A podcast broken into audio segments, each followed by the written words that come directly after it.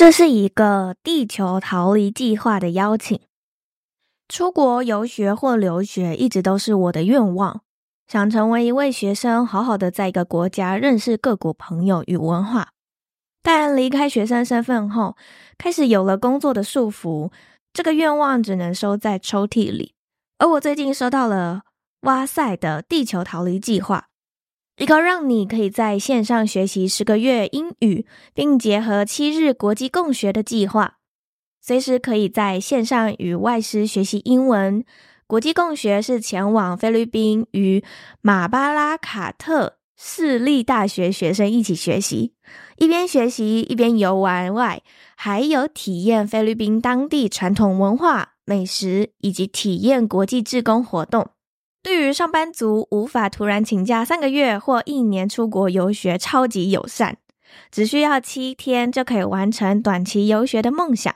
现在地球逃离计划正在开放早鸟优惠价，每个月不到五千元，到二月二十八日截止后将恢复成原价。现在报名的话可以现省六千，使用 Joyce 的专属折扣码可以直接再折一千元的优惠。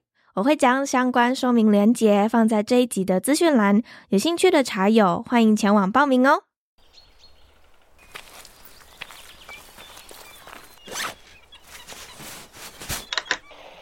我是 Joyce，你现在收听的是一则茶室。人生道路上，我们有时跌倒、爬起、进步、退步，路途中，希望我的文字、声音。能陪伴你一起前进，也请记得停下脚步，看看周围美丽的风景，并且和我一起带着满足、期待的心情，迎接下一次的挑战吧。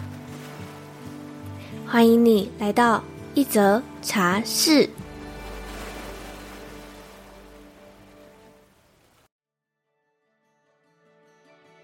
从二零一九年开始。我接触到了《秘密》这部电影，被里面的一些片段深深的影响，开始尝试制作了梦想版后，神奇的事情发生了，梦想版上的愿望竟然都在一年后实现，因此打开了我对于吸引力法则、显化法则的兴趣，也尝试找到自己最适合的显化方法。每一年也都会在年末举办显化工作坊。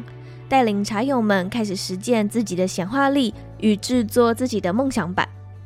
今天的来宾是 Zima App 的创办人汪，他实践了吸引力法则十年之久，为他的人生开启超展开的旅途。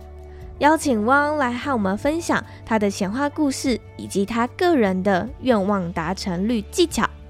准备好了吗？我们赶快进到今天的精彩内容吧。我们今天很荣幸可以邀请到一位，他也是一个喜欢运用吸引力法则显化的方式来帮助自己去实现一些自己的愿望啊，或者是想要的目标。他是 Zima APP 的创办人，他叫做汪。先请汪来跟我们自我介绍一下，然后稍微讲解一下 Zima 是一个怎么样的平台。欢迎汪。嗨，大家好！我自己的人生蛮受吸引力法则跟显化法则影响。过去两三年就开了一个公司嘛，然后是跟交朋友有关的那个平台叫 Zima。觉得我过去快十年的人生很超展开，完全归功于吸引力法则跟显化法则。然后也因为这样，所以我们自己在设计平台的机制。呃，或是我们在设计服务的时候，会觉得，哎，有没有办法把这个法则或是这个方式融入进去？因为我我们的平台 Zima 是一个交朋友的平台嘛，是算是一个交友软体。这个交友软体其实是我在两年多前觉得我的朋友圈、生活圈很很窄，我就觉得这世界这么大，我我我想出去探索其他人在干嘛，然后我就发现很难做到这件事情。就是开始工作以后。基本上你认识的人，大部分都是工作才会认识的。我就觉得，哎，这路上这么多人，或是你去咖啡厅，这么多人也都在咖啡厅，但我们的文化好像没有让我们可以很轻易的跟彼此讲话，或是你们都已经在同个音乐季了，但我们却没有这个这个文化或这个习惯去认识彼此。我觉得这是很可惜。两年多前就跟朋友一起做了这个交友软体，叫 Zima，可能跟一般的交友软体很不一样的几个点，一个就是不只是为了恋爱关系设计的一个平台，嗯、就是我们上面其实很多人确实有交往，还有结婚生子的，才两年多。也太快了吧！就但有更多人其实是找到，就跟我一样，是觉得蛮想要认识不同圈子的人，交朋友这件事情，其实是我两三年前一个很大的困扰。我好像错过了很多有趣的人事物，就是因为。我的朋友圈都是那些人。离开校园之后，其实我们的朋友就只剩下同事，很难再去往外拓展。就离开校园越来越久之后，反而还会有另外一件事情，就是越来越少能够跟以前的同学聚会或者是相聚在一起。那真的能够认识到新的人，嗯、我可能只有在一些呃，比如说讲座。的场合，我很能够理解汪为什么那时候会有一种孤单感，就是哦，好想要认识新的人，但是我要去哪里找？你用了自己的那种痛苦的那个苦，然后去创造了 Z 嘛我觉得是一个很棒的初衷。诶，这件事很激烈，因为每次我跟人家讲这件事，大部分人都不太相信，都会觉得说你就是因为想交朋友就做了一个 app 吗？我就说，真的是，就是因为我觉得我的相信就是我会有这个感受，就一定有千千万万个人跟我有一样的感受。嗯，懂懂懂。Zima 这个软体，它也在你的吸引力的愿望清单里面嘛？还是你想要现在跟我们分享你刚刚所说的，你用了吸引力法则，然后这十年你有一个超展开的故事呢？之前的我一直都没有看过《秘密》这本书或是那个电影。到很后来，我才知道这件事情。加上我是心理系的，所以我一直以来都不是一个灵性或是玄学的人。我其实偏科学，只是我到这几年，呃，开始认识比较多跟灵性玄学有关的朋友跟领域的人，我就发现，哎，其实可能我们在讲的是同一件事情，只是我们用的字。不太一样，是。那在我我开始 Zima 之前，其实我就是一个在公司上班的人。毕业之后，我是在广告公司当企划，再来是我去科技金融公司上班，然后再来才是 Zima。过去当社畜的这这几年，其实我就一直觉得有一种被生活困住，就我觉得世界那么大，为什么每天都要坐在这里工作？因为我本来就有看书的习惯，但我就一直想要去找到。为什么我会有这样的感觉？是只有我吗？还是还是其实本来人生你就是应该待在一个公司，坐在那边就是一辈子。在二十几岁的时候，一直有在探索这个感受到底是什么。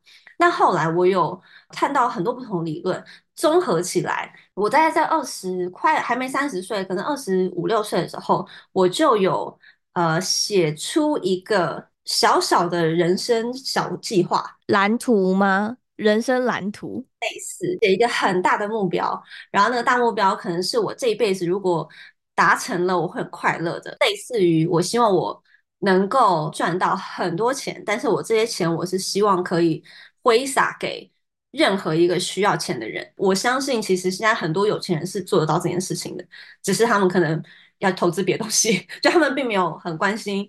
呃，可能在底层的人，那这个目标要达成的话，它就有很多很多其他的中型目标、小型目标、微微型目标去达成。我大概在二十五六岁的时候，我就想说，诶，那如果我的目目标是一个这么大的宏伟的目标，看看似遥不可及的目标，那我就把它拆解成不同大小的目标，细分到我今天就可以做的事情是什么，我今天就可以为这个大目标贡献了一点点一小步。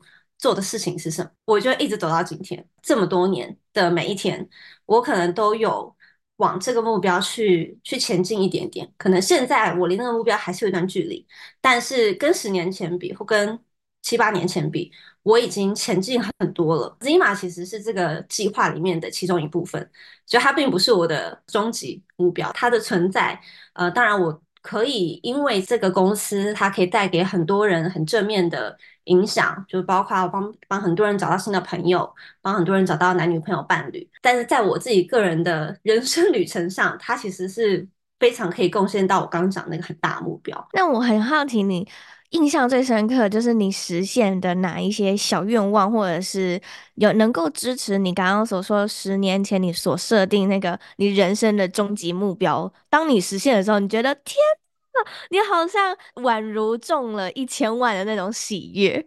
有，因为我二十几岁的时候，呃，我是一个没有理财观念。我不知钱为何物，对于这个世界的很多事情我是不认识的。我写下我这个最远、最遥不可及、那个很宏伟的人生目标之后，我的人生地图里面有一块，就是我如果我真的想要变成一个很富有的人，我就必须要去了解钱到底是什么。自己的人生计划里面，我就有写说，三十岁以前，我一定要找到另一个赚钱方式。我不想要只有一个方式，就是领人家的薪水当社畜。然后那时候我还在广告公司工作嘛。第二个，那个时候我有给我自己的那个其中的小目标，就是我想要进入科技的圈子。我那时候一本都没有说我要去科技公司上班，因为我的第一个工作就是在广告企划，我没有什么能力可言，没有想说，哎，我要去。Google 上，我觉得 Google 就是不会 hire 我，所以我就是个普通的人。所以我那时候想说，我只要去认识科技圈子的人就好了。然后我想要知道最顶尖的这个产业他们在干嘛。在那个当天，我就是想说，诶，那我今天可以做什么去达成这两个目标？那一天我就做了一个事情，是我就抛在我的那时候是 Facebook 还是 IG，我就问说有没有人在科技产业工作？我想知道你在干嘛。然后再来就是理财的，我就开始去看买很多理财的书，因为通常我去逛成品都不会去逛跟理财有关的那个那个，我就会开始走到那个区域，然后就想说要去看一下那些书大概写什么，学一下这样。其实我几乎每天我都会叮咛我自己说，哎，那我今天来做一个什么小小的事情，是可以贡献到我的这两个我对我自己三十岁以前的期许，因为他们是应该是要。让我成长，然后贡献到最大的目标。然后呢，我跟你讲，不到一个月，就有一个朋友，他那个时候就是在科技金融公司工作，然后他薪水非常好。他就说他有看到我 PO 那个 IG，那时候 IG 应该还没有限动，就我那时候应该是 PO IG 还是 Facebook，就说，哎，你不是想要认识科技圈的人？他说他在一个很新的领域，然后他觉得我们可以出来喝一杯。当然好啊，因为。反正因为没有人知道我真正的目的嘛，我真的目的就是我有我自己的小目标达成，然后我就去了之后，我就认识了辞职广告公司以后去的下一个公司，就是那科技金融公司，解决了我的两个目标，就是我要学会理财，跟我想要进入科技。科技业。哇塞，天哪，一次显化两个哎，我觉得超扯。然后呢，就是因为我进入这个科技金融公司，被迫，因为我就是。需要学习金融，理财，我就被投资一些 东西，我就下载很多投资的 app，然后我就真的要学习。哎呀，今天亏钱了，然后明天又赚钱了，我就开始知道什什么叫被动收入。那我在那家公司待了两三年，我就赚了一些钱，我就决定我要来做自己的公司，因为开公司也在我的那个计划里面。为什么要在这个地图里面会有开公司呢？因为其实自己开公司比例最高，能够让一个人达到财富自由的方式。我完全就是我的这个 旅途上，目前算是达成率蛮高的。那当然，每一段都会有很痛苦的时候，跟很挫折的时候。但是，我觉得吸引力法则真的就是目前是改变我人生非常非常大的一件事情。当然，我觉得最。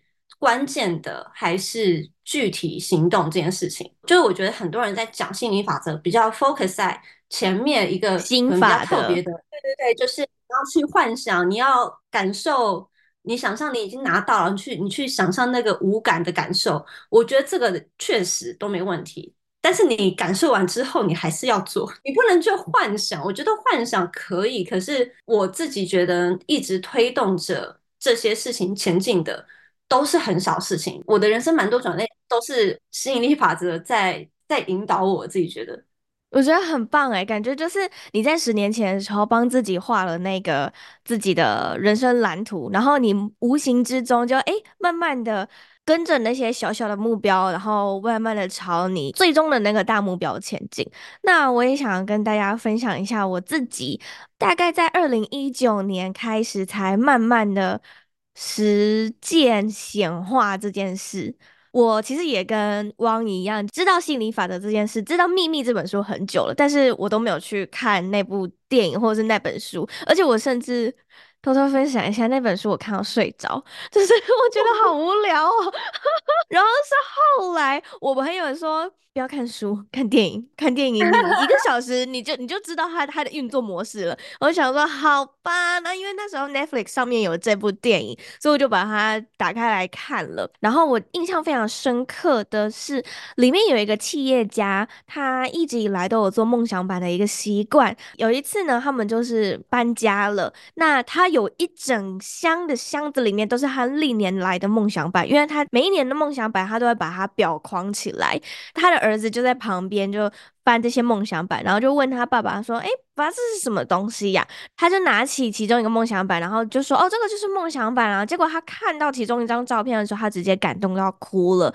里面呢，有一栋房子，是他十年前的时候，他还是没有没有成为一个企业家前，无意间在某一本杂志上面看到了一栋别墅，然后他就把它剪下来贴在他的梦想板上面。结果那一栋别墅是他正在搬的那个家，对，然后就。Oh my god！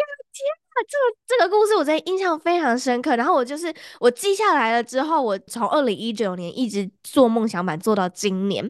那每一年的那个梦想版的达成率其实都超高的，而且很快是那一种，你可能上礼拜才做，然后下礼拜就已经诶完成一样了。我后来是又有在看到有人他们在写显化信。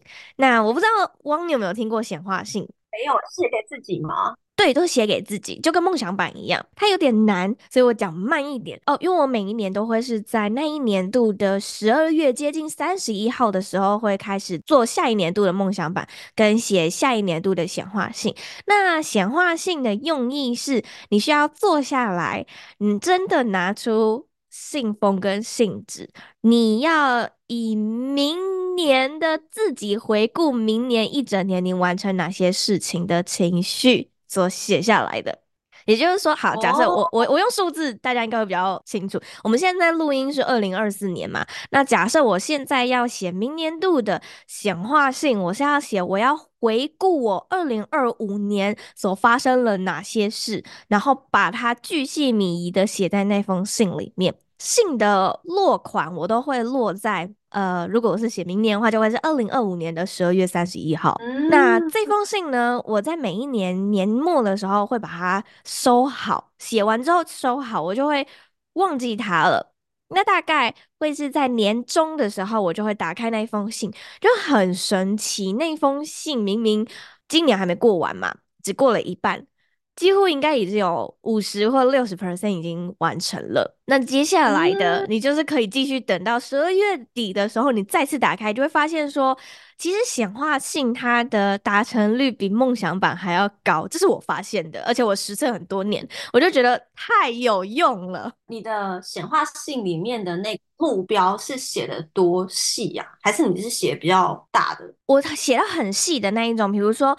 二零二二要写二零二三的时候呢，我就写了其中一个是我的体脂要降到二十五 percent 哦，我要一个人去哪一个国家，可是那个国家我可能还还没有想到，但我就想说，我独自去一个国家玩独旅，然后我很开心什么的，看到很美的风景，虽然没有到非常详细，但是等到事情发生，就说哎。欸我真的一个人去了一个国家，哎，对，就是回顾的时候，就是超级酷的。因为我每一年年末的时候都会办显化工作坊，然后我最近这几年就有收到一些前几年参加我工作坊的茶友们，就说：“就是你知道吗？那个显化信我去年跟着你写，真的都实现了，好神奇哦！”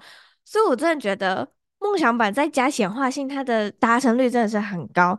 梦想版是我会把它。贴在我的工作桌前面，就是，呃，因为我同时也是一个催眠师嘛，催眠就是你需要不断的看见、听见，或者是搭配各式各样的五感，不断的催眠自己，它就会帮你去运作，然后你就会实现这件事。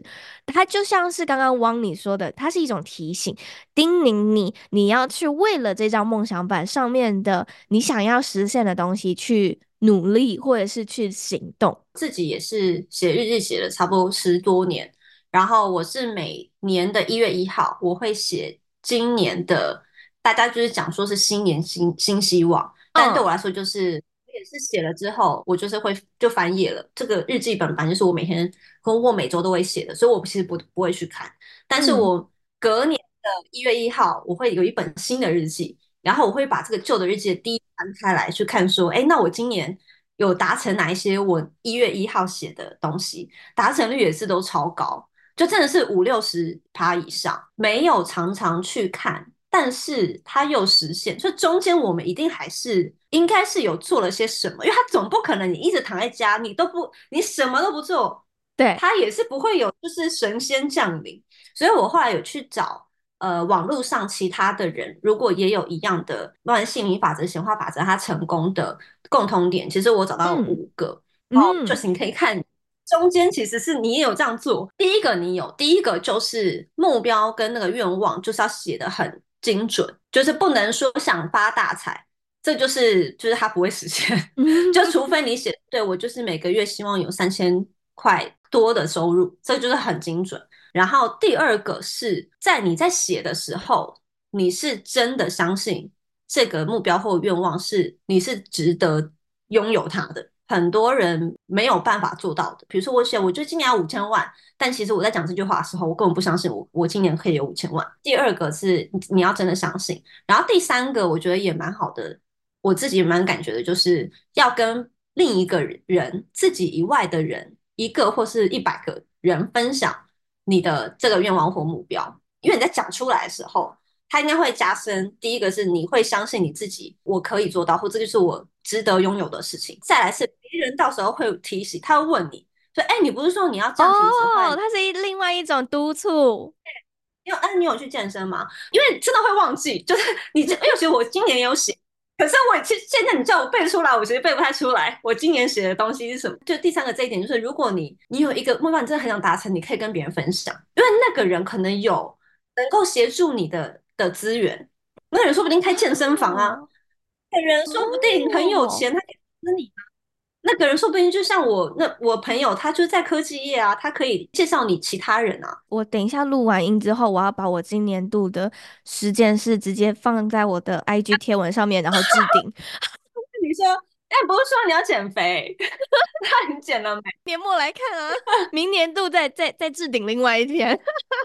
对。第四个是比较像我刚刚讲，就是他们写了之后，他们其实会在写的那一天，他会先安排他要采取行动的日子。我很常就是用呃 iPhone 的日历去记我今天要做什么事，我礼拜我要做什么事。嗯、那假设我的目标是要减肥，我可能就会在日历上安排一个是啊，那我一月五号要去找健身房啊，礼拜五的时候你看到那个。嗯最后就会记得，说哦对我今天要去找健身房，会增加那个达成率。然后最后一个，我觉得也是我这十几年一直都有在实行，我觉得超有效的，就是就是你要写下，即使你还没有达成目标，但是你现在已经有对于你现在的人生的感谢的人事物。哦，对，这个我也会做。感恩这件事情真的很多人在讲，可是我真的觉得大家没有真的在做。就我觉得那感恩真的发自内心，就。我今天说，我今年想五千万，但我现在月薪只有五万。有些人他会用比较不感恩的方式去想说，哎，那离好远哦，就我到底要赚多久才赚五千万？但是显化成功的人，他会用另一个方式，他会想说，哇，那我现在每个月已经有人愿意给我五万块，其实我很感谢给我五万块这个老板，因为他让我有一个小小的基底，我可以从五万块再去加嘛，就总比没有好吧。对于已经有的生活，其实你要知道，其实也都很不容易，也都是你努力得来的。因为你这个正向的心，真的才会吸引更多正向的人事物来。其实要跟大家提醒一下，吸引力法则，它虽然会把好的事情吸引来，但是它连坏的事情也都会吸引来。宇宙的能量，感恩跟祝福这两个是宇宙很强大的能量。所以刚刚汪说要适时的去感恩这件事情，我一直跟大家分享。可是很多的人就会觉得说，哦，有啊，我有啊，我都跟大家分享说，你就每天晚上睡觉前把日记本打开，就写十件你想感谢的事。然后啊，大家就哼，好，很简单啊，十件事，好，你就把这件事情变成是你持续一年。我跟你说到第二个礼拜之后，你大概写到第五点，你就已经词穷了。但是呢，你要想办法再去挤出那五点你想要感谢的事，你就会开始去思考你想要感谢什么很微小的事，像比如说，感谢我今天有能力可以支付买一杯咖啡的钱，感谢。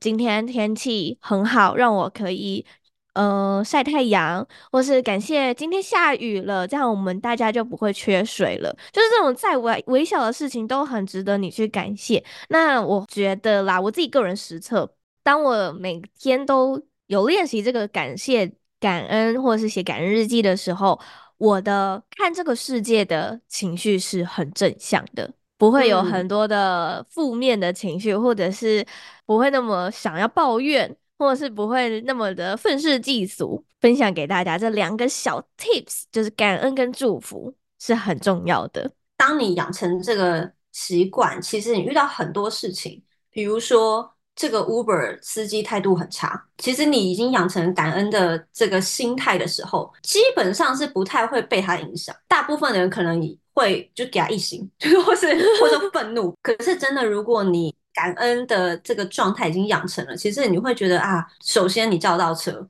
就很感恩了。嗯、他可能真的有难言之隐，因为他那么辛苦要在外面跑这个 Uber。其实刚确实讲的，就吸引力法则也会吸引负面的。通常你遇到态度差的 Uber 司机，如果你用很负面的方式去不回击他的负面。这一切只会更负面，更负面的方向，你那一天就毁了。这都是越来越负面啊！但是如果今天你养成自己的一个很好的心态，感恩正面的心态，其实你是可以让这个负面就停在这个车里面。就很多事情就越演越烈，都是因为呃，可能大家的状态没没有这么正向。如果你养成正向的状态，我觉得有一个非常关键，就是你才能很 focus 在。你想要达成的那个目标，就如果你每天都很烦，谁、嗯、来刺激你一下，你都有反应，那你怎么有空去完成你真的想要做的目标呢？你都被分心。说的很好。那我很想要知道的是，汪，你刚刚有说你每一天都会写显化日记，我很好奇，你写的显化日记是在哪一个时间点写？因为我不太了解显化日记的运作方式。我自己的方式其实是我还是会以今年或是这接下来两三个月有一个不是今天就能达成的一个可能中大型的目标。如果你今天就可以达成的话，你就去做啊！你还显化什么？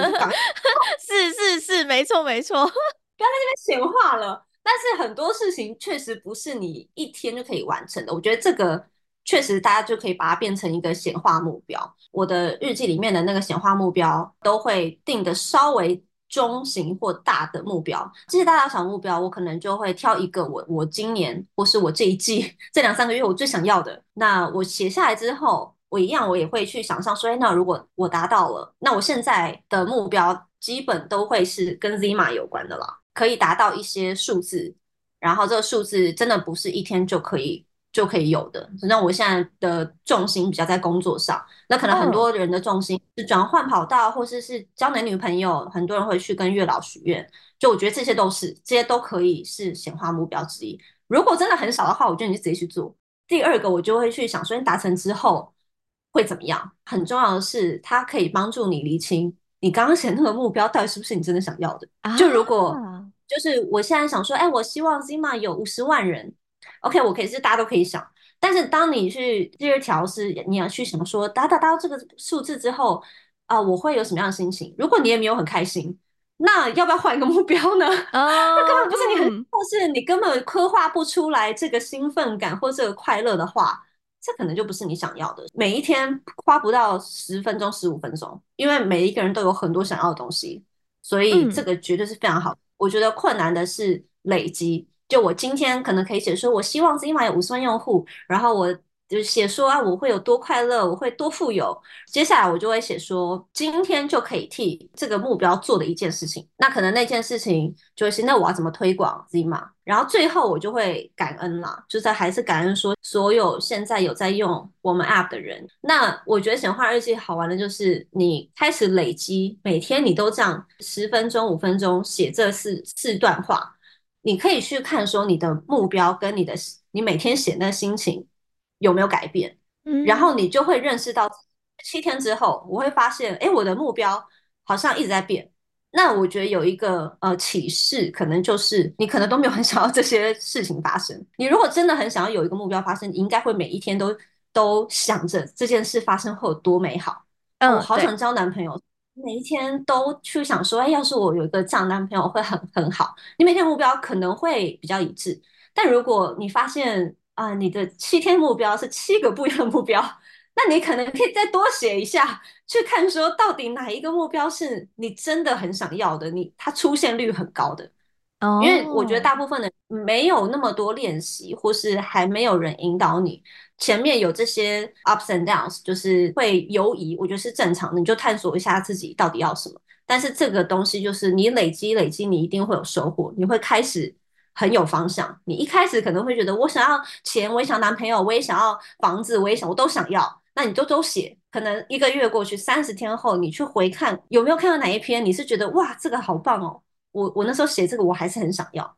那可能你接下来真的可以专注的目标，比如你现在想一定，那我想说，那我要买房子，我要我要跟谁交往，我要什么？我觉得我觉得那都很好想，可是我敢保证，这些可能都不是你的灵魂真的想要的。就是那那个都是你你的 IG 想要的，我觉得都不是，对啊，对对，所以所以我觉得显化日记是是一个很简单的练习，然后我自己很有感，希望大家可以试试看。因为我们做教软体，其实真的听到很多故事，大部分的人的困扰，呃，我觉得遗憾都是不太清楚自己的方向。我很希望大家可以有一个融合理性跟比较玄的，因为其实心理法则它也不是说有什么科学根据，但是我自己这十多年的实行，我是真的，我我的人生是真的因此有改变。如果有比我更理性的人听到这一集，觉得我在胡说八道，我觉得也有可能，就是我也有可能在胡说八道。毕竟这是我自己人生体验，不一定能够适用于。对，没错没错。但是我只是分享一下我自己的体验。嗯，那如果你受到一点点被困住，或是你真的有一些愿望，你很想要今年试试看能不能达成的话，我觉得显化日记跟呃 Joyce 的工作坊。我觉得就是可以试试看。我还想要跟大家分享一件事情是，呃，当你显化了一个小小的、很小、很小、很小、很小的目标，比如说好了，呃，我自己。前阵子的时候，我就有一个我觉得是宇宙送来的礼物，就是那时候我其实很想要买一只招财猫，我想要放在我家的财财位，我都已经想好我要放在哪里咯。因为那时候就是遇到呃，我跟我男朋友要去日本玩，然后就想，诶，那还是我去日本买招财猫好了，我就把这件事情跟我男朋友分享，他就说不要。行李箱空间就这样放一只猫吗？不要，而且因为招财猫它本身就是一个，它没有办法压缩，就真的是很占空间的一个东西。好，然后我就想，哈，啊，不给买哦，那我就只能在台湾买喽。但是我还在选那个颜色，就在这时候呢，有一间，呃，他们是卖西班牙黄铁矿的一个。公司他就找我合作，他说西班牙黄铁矿它是一个代表丰盛显化，然后正能量很多，就是你想象得到的正向的东西有关的一个一个矿石，然后希望可以让我体验看看，然后他说啊，矿石我是麻瓜欸，我没有办法跟矿石。聊天，我没有办法感受到矿石的感受，然后他就说没关系，没关系，你你就体验看看，然后你就你就放在家里也好之类的，然后就说哦，好吧，我就得到了一大一小的黄铁矿，结果放到我家之后，从那一天开始，我就想什么就显化什么。真的太夸张了，我是说真的。然后这件事情，这个黄铁矿这件事情，我那时候收到的时候，我就觉得哦，好开心哦，就是因为我我我想要招财猫的用意，就是我想要招好的东西进来啊。我男朋友不想要我在家里放一两放一只猫，那我就把它变成是矿石，它也是一样的功用，所以它也算是一种显化。从这两颗一大一小黄铁矿放在我家之后，我就开始记录我的显化故事。就是我只要觉得这个东西哇，显化成功了，然后就把它记录下来。那它就是一种收集的证据，收集诶，你是有这个显化力的哦。因为我每一周都会写电子报，然后每一周里面我都会分享我上一周显化了什么东西，显化了什么故事。那它就是一直在告诉你的潜意识说，你是有显化能力的，而且你是显化能够很快速的，然后你是一个幸运女神。那以心理法则来讲，或是以宇宙法则来讲，他们就会觉得说，哦。你收到这些礼物的时候，你很开心，那我再多给你一点好了，我再给你多一点，我再给你大一点好了，然后你就会更多、更多、更多，一直算是一种滚雪球效应，你会能够显化的东西会越来越大、越来越多，然后就像是刚刚汪说的那些大中小的目标，你就会慢慢的一个一个都打勾了，就超棒的。那个矿石是什么神奇的萨诺斯的矿石吗？作为一个偏向科学的人，我还是没有办法解释为什么这件事会发生。那我只能归咎于，可能我想了之后，呃，我的潜意识就有引导我去行动，就是这是我唯一的解释。嗯催眠的角度来跟你分享的话，就像是刚刚汪你说的，你的潜意识去督促你去行动，这是一个；还有另外一个是你刚刚前面有提到说，假设我今年的目标是我想要有五千万，但是你的心里面告诉你自己不会实现，这是一种对自己的催眠。你正在催眠自己，你不会实现呢、啊？真的是。对，但是汪，女为什么什么都能实现？是因为你行动了，你行动，然后你的每一个 move 都是在告诉你的潜意识，我要，我要实现。潜意识的运作方式是，当你决定了你想要这个东西了，你行动了之后，它就会在你的你看不到的范围，或者是你感知不到的地方，它慢慢的去帮你实现这些东西。哦，你这个很有道理耶。如果用催眠的角度来解释的话，应该你就能够理解说为什么你会你会实现这件事情。对，哦，嗯、这个真的很神奇哦，原来是这样。所以，嗯，所以我们要学着怎么催眠自己。没错，行动是一种啊，就即使很小很小，但行动是。那我刚刚说的那个梦想板，它也是一种自我催眠，因为你每天放在那里，你一直看，一直看，一直看，一直提醒，一直提醒。也有一些人有参加我的工作坊的学员，他们是直接把梦想板变成是手机桌布，你拿起手机你就看到嘛。我自己今年有在实做另外一个，可是因为它是我第一次实验，所以我还没有办法跟大家分享，就是它的成效如何。就是我把我今年想要实现的。最主要的几个目标，把它做成是影片。我想要今年跟我朋友一起去巴厘岛，我就搜寻一张我觉得能够代表是巴厘岛的照片。然后呢，我在这张照片下面放了一个字幕，我就把这些我想要实现目标全部做成影片之后，我对着这些字幕录音。然后我每天早上醒来的时候，我播放这个影片，对着这些这些每一张照片，然后都在默念一遍，就是那个影片念什么我就念什么，这就是一种自我催眠。哦、对对，我就在在催眠我自己呀、啊。哦，这个很酷，我觉得催怎么催自己好像可以。有一集，之后可以为这件事情，然后录一集给大家。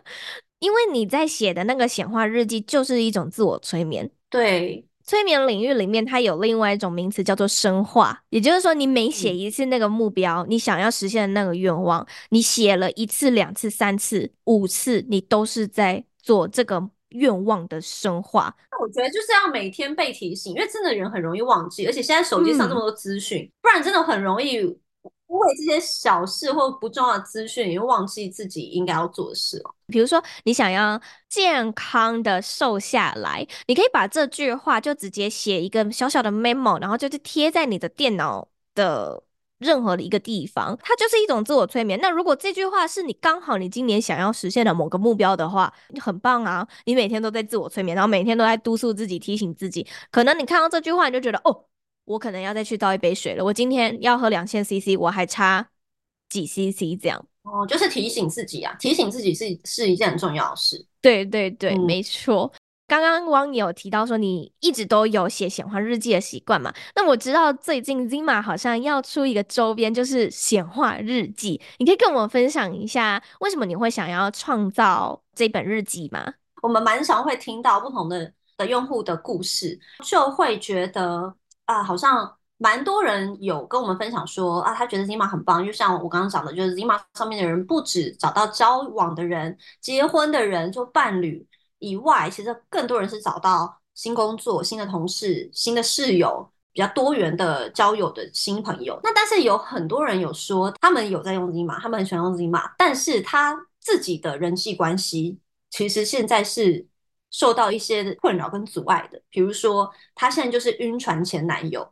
他走不出来，他心里放不进一个新的人，所以他下载交友软体也没用，因为我现在就是困在我自己的我自己的情绪里面，嗯，或是有些人他不是有感情问题，他是有毒闺蜜的问题，我就是有毒闺蜜一直贬低我，我现在我现在被她这件事弄得很烦，下载交友软体，可是我根本没有空去真的跟人家交朋友，因为我我现在的朋友圈就很混乱，因为在 Zima 上面刚刚讲了，其实你如果有任何目标，呃，其实拓展人脉。绝对是有益无害，就是你不管是任何目标，你要减肥，你要发财，你要什么的，你去认识更多人，他他们有多一点机会可以帮助你。但是当你自己的生活或是人际关系很混乱的时候，就像刚刚 Joyce 讲，你根本没有办法 focus 在你自己应该要前往后努力的目标上，所以我们还会想说啊，那今年我们如果可以有呃商品是帮助大家去厘清自己的。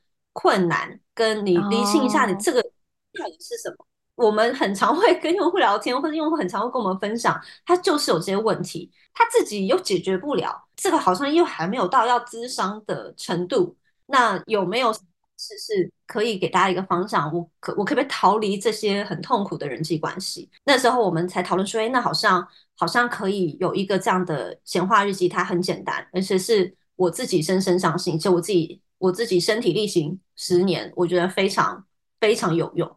其实这个显化日记，呃，它不仅可以帮你具体的靠近你的目标，它其实也可以帮助你理清你到底是不是真的想要那个。对，你现在晕船一个男生，你的显化的第一题就是你想显化什么？你的愿望是什么嘛？你可能就会写说，我希望某某某爱我。那第二题通常会是，哎，那。你想想看，你这个愿望达成之后的那个画面感是什么？那你可能就会写说啊，我跟他一起跨年，我们一起去旅行，很快乐，坐在什么车里面去哪里啊？这画面很快乐嘛，想到就很开心。然后那第三题就会是，诶，那今天你就可以替这个简化目标做的事情是什么？最后一题，一天其实只需要写四四句话，就四题而已。你你现在感恩什么事情？那这个事情，我们希望你，其实你写下的那个第一个愿望还没达成，但是你要知道，你现在其实已经有很多了。你你要用正面的心去面对一个你还没有得到的东西，那个正面的东西才会一直滚过来，可以帮助大家呃厘清自己的所想所要。除了是要教大家如何开始去厘清自己。的内心真正想法之外，然后你搭配里面的一些问题或者是练习，去开始慢慢接触吸引力法则，接触显化，然后帮助自己慢慢的去实践，或者是显化一些小小的东西。比如说，假设你你今天想要显化是哦，我好想喝一杯喝一杯咖啡哦，结果呢，谁知道你今天主管下午就说，哎，走啊，大家一起喝星巴克。我请客，哎，马上实现了这件事情，会让你加深你对于自己的正向的这种观感，或者是它就是一种自我催眠。我们刚刚有提到嘛，每一个你的实现都是在深化你的那个愿望，都是在告诉你自己说，你是一个很幸运的人，你是受宇宙祝福的人，或者是你想要什么，宇宙都会给你。那这个就是一种自我催眠。然后能够帮助你去显化更多你想要显化的东西。那我想要问的是，这本日记本现在可以买了吗？我可以买吗？我也想要。录音的此时此刻还不行，但是上线的时候 应该就可以了。所以大家就是可以在我们的这个连接，然后去买到这一本显化日记本。点入那个连接之后，有一个地方是可以输入呃 Joyce 的。的那个优惠码，然后你除了免运之外，还有呃五十块的折抵，因为这个之后会在呃其他的就是书实体的书店也会卖，但是现在这个连接的价钱就是优惠，然后透过 Joyce 的话就再优惠这样。好的，如果大家很喜欢我们今天的分享内容，然后很想要开始实践显化的话，到我这一节资讯栏的地方，然后点击这一本日记本，回家开始去练习你自己的显化的能力。那我们节目呢也渐渐到了尾声了，想要问一下汪，对你来说，什么是你最纯粹的快乐呢？我第一个想到的是，我每天晚上。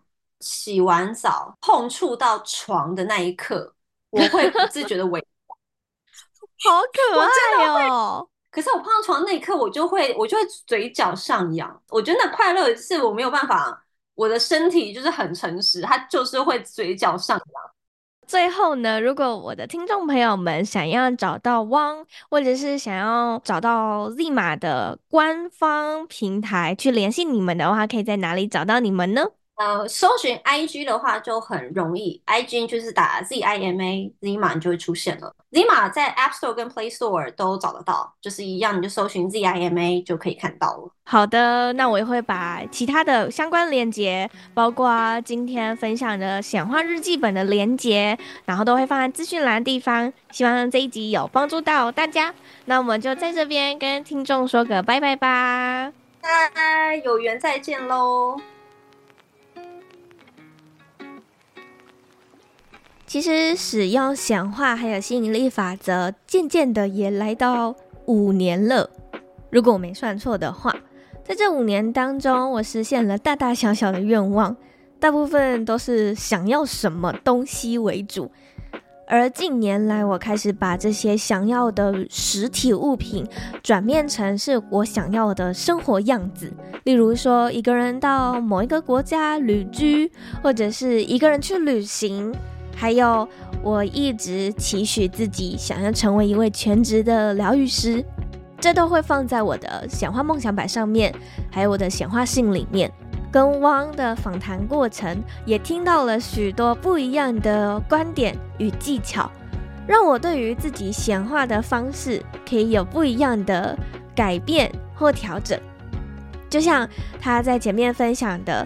在二十几岁的时候，为自己写下的人生大方向的蓝图，这件事情我从来没有做过。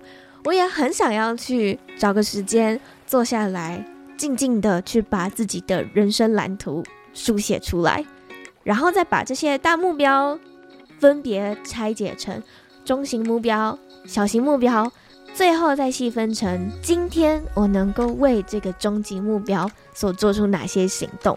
而汪也在访谈里面分享了五个技巧，还有 Joyce 的私房技巧。希望今天的这一集能够带给你很大的帮助。如果你对于这一次的显化日记本感兴趣的话，购买链接会在资讯栏的地方，还有相关的折扣码。也欢迎你可以把今天的心得分享截图分享到 Instagram 现实动态上面。配个我的 IG 账号，也欢迎你可以在下方资讯栏的地方点击赞助链接，用行动支持的方式支持这个节目，或是也可以帮我们到 Apple Podcast 打新评分，支持我持续制作对你有帮助的好内容。我们下次见，拜拜。